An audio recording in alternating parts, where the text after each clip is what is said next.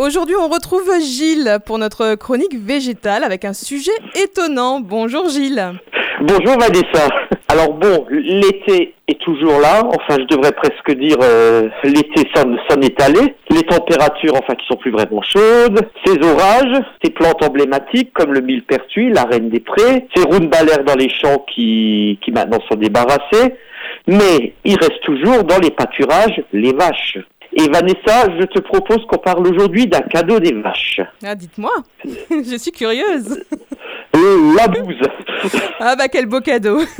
c'est pas forcément un cadeau empoisonné. Bon, c'est un sujet un peu ragoûtant, mais pourtant, on va voir qu'il y a quand même des intérêts à la bouse. Alors bon, une question toute simple, qu'est-ce qu'une bouse? Trivialement, c'est le produit de la digestion des voilà. vaches. Et alors, savais-tu que bien que broutant de l'herbe, les vaches ne sont pas à proprement parler des herbivores? Parce qu'en fait, dans l'herbe, qu'est-ce qu'il y a? De la cellulose, avec laquelle on peut faire le papier notamment. Et la cellulose, c'est une molécule qui n'est pas digérée par les vaches.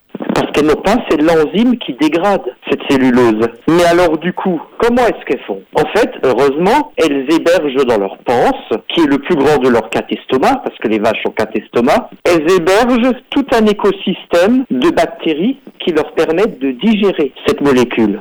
Et ensuite, la vache, elle, elle va digérer ces bactéries pour, pour, avoir droit à sa ration de protéines et donc créer du muscle. Donc en fait, sensu stricto, l'herbe n'est juste là que pour nourrir ces bactéries. D'accord. Mais revenons à la bouse. Donc c'est une déjection qui enrichit le sol en matière organique et qui est dégradée par des microbes et libère ainsi de l'azote et du phosphore qui est bien utile au développement des plantes. Mais cette bouse, il faut la rendre accessible aux microbes pour qu'elle soit décomposée. Parce que tu as certainement déjà remarqué, surtout quand il fait chaud, bah, la bouse est dessèche.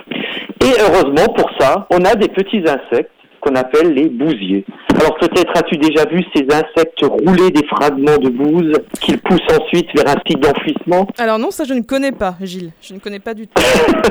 Alors en fait, sur, euh, bah, les boulettes que font ces insectes et qu'ils enfuissent, bah, les bousiers pondent leurs œufs. Et les larves qui éclosent se nourrissent ainsi de la bouse. Et en fait, leur action est majeure. Alors on va voyager un petit peu. En Australie, le bétail, les vaches, n'ont été introduits qu'au 19e siècle par les colons. Et cette introduction tourna au désastre parce qu'en Australie, il n'y avait pas ces insectes. Et donc les pâturages croulaient sous des flots de bouse qui n'étaient pas dégradés. Parce qu'il faut quand même savoir qu'un bovin, il peut produire jusqu'à 2 tonnes de bouse par an. Ah, quand même.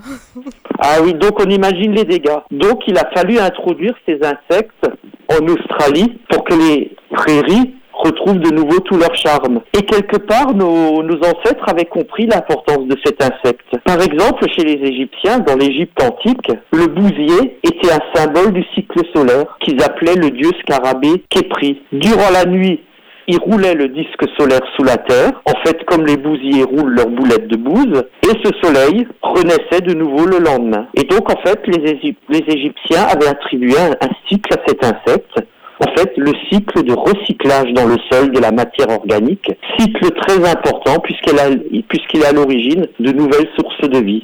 Eh ben écoute, un sujet très intéressant Gilles, merci beaucoup à toi pour toutes ces informations et on se retrouve mercredi prochain. Avec plaisir.